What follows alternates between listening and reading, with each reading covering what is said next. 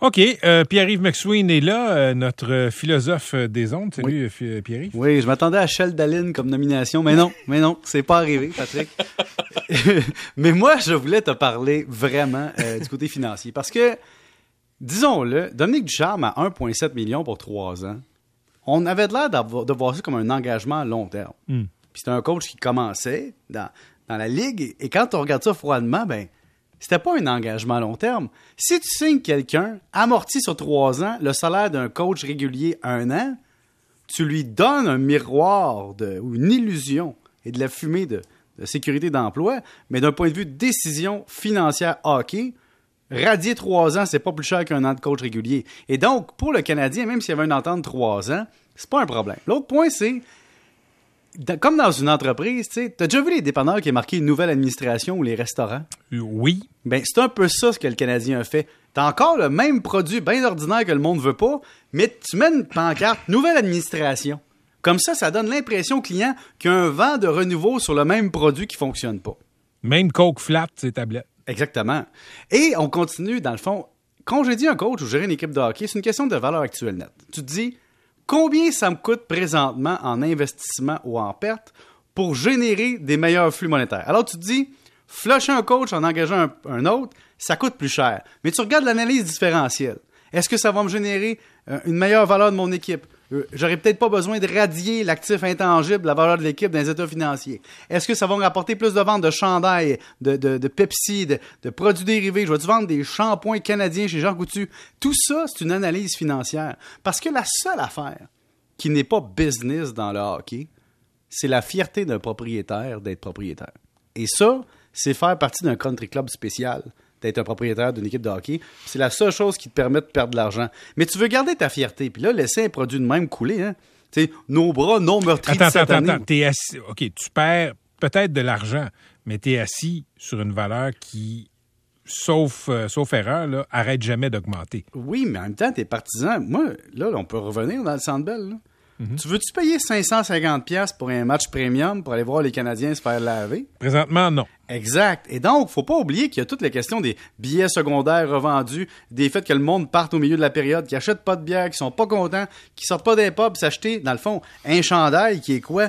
Un produit dérivé publicitaire que tu achètes, puis que tu payes 300$ piastres pour le porter dans la rue. Ouais, puis arrive, là, les gens iront pas plus parce que Martin Séoui est en arrière du banc. là. Non, mais là, tu, tu souffles un vent de renouveau, tu comprends? Mais là, arrête. là. Non, mais tu souffres. Non, mais c'est une impression. Écoute, tout est une question d'image. Tu sais, je te donne un exemple.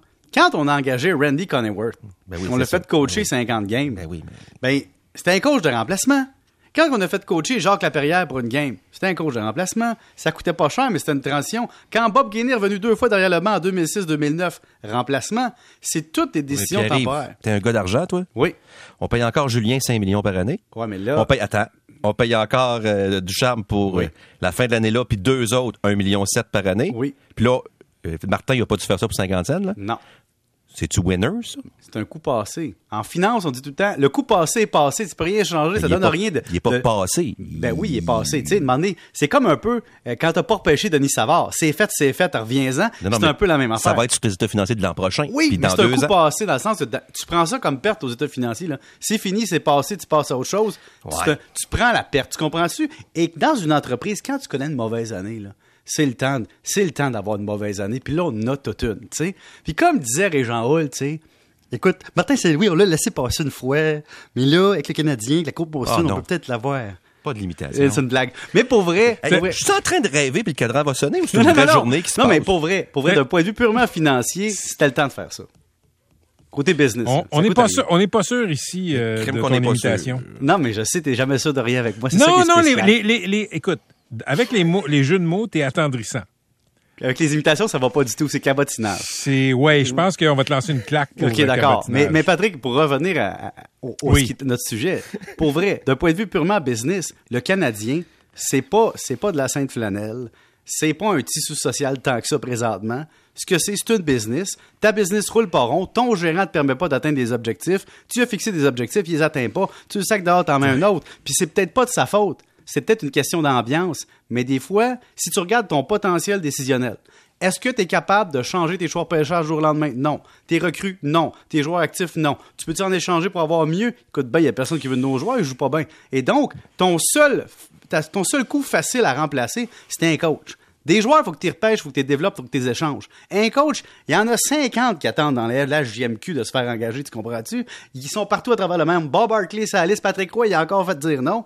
Donc, t'en as en masse. Donc, quand tu veux faire un changement dans une équipe de hockey, le coach, c'est le changement le plus simple financièrement du côté opérationnel, sans scraper ton futur, parce que t'es pas obligé de laisser aller des actifs. C'est un coach, ça change.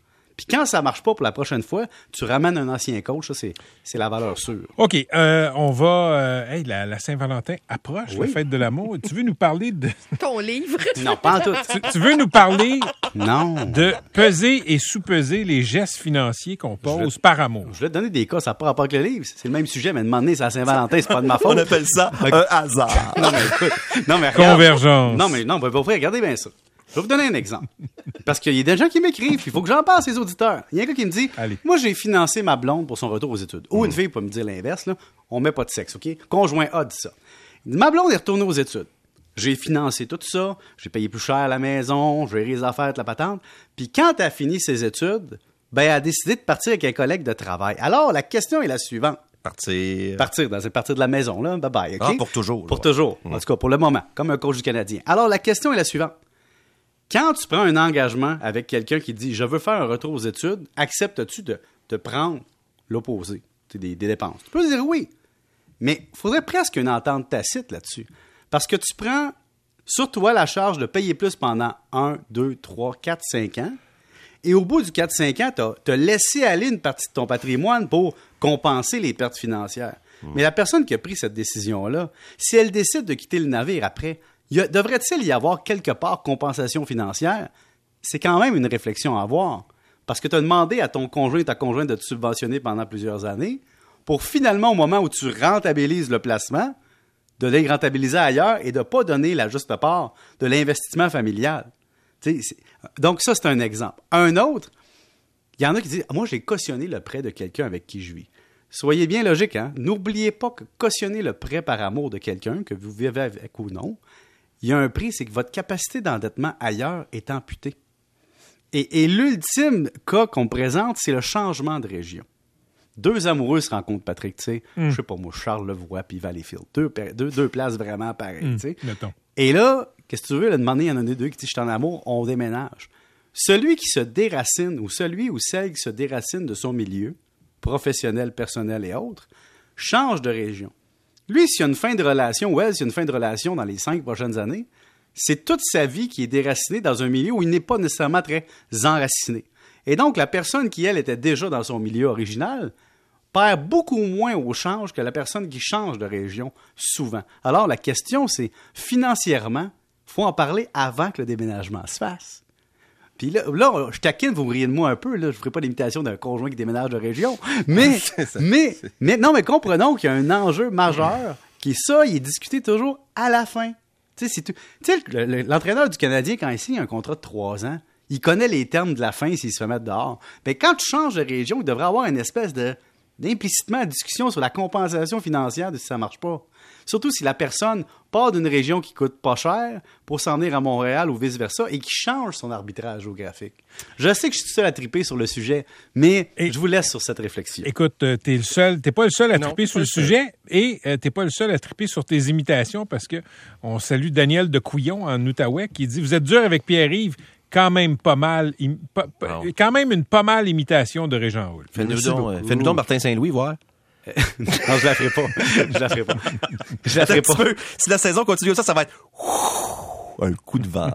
Oui, mais l'avantage de la venue de Martin Saint-Louis à Montréal, pour vrai, Hmm. c'est que la façon, l'affaire qu'on parle pas, il est peut-être là intérimaire pour être le coach adjoint du coach qui va être disponible juste en septembre.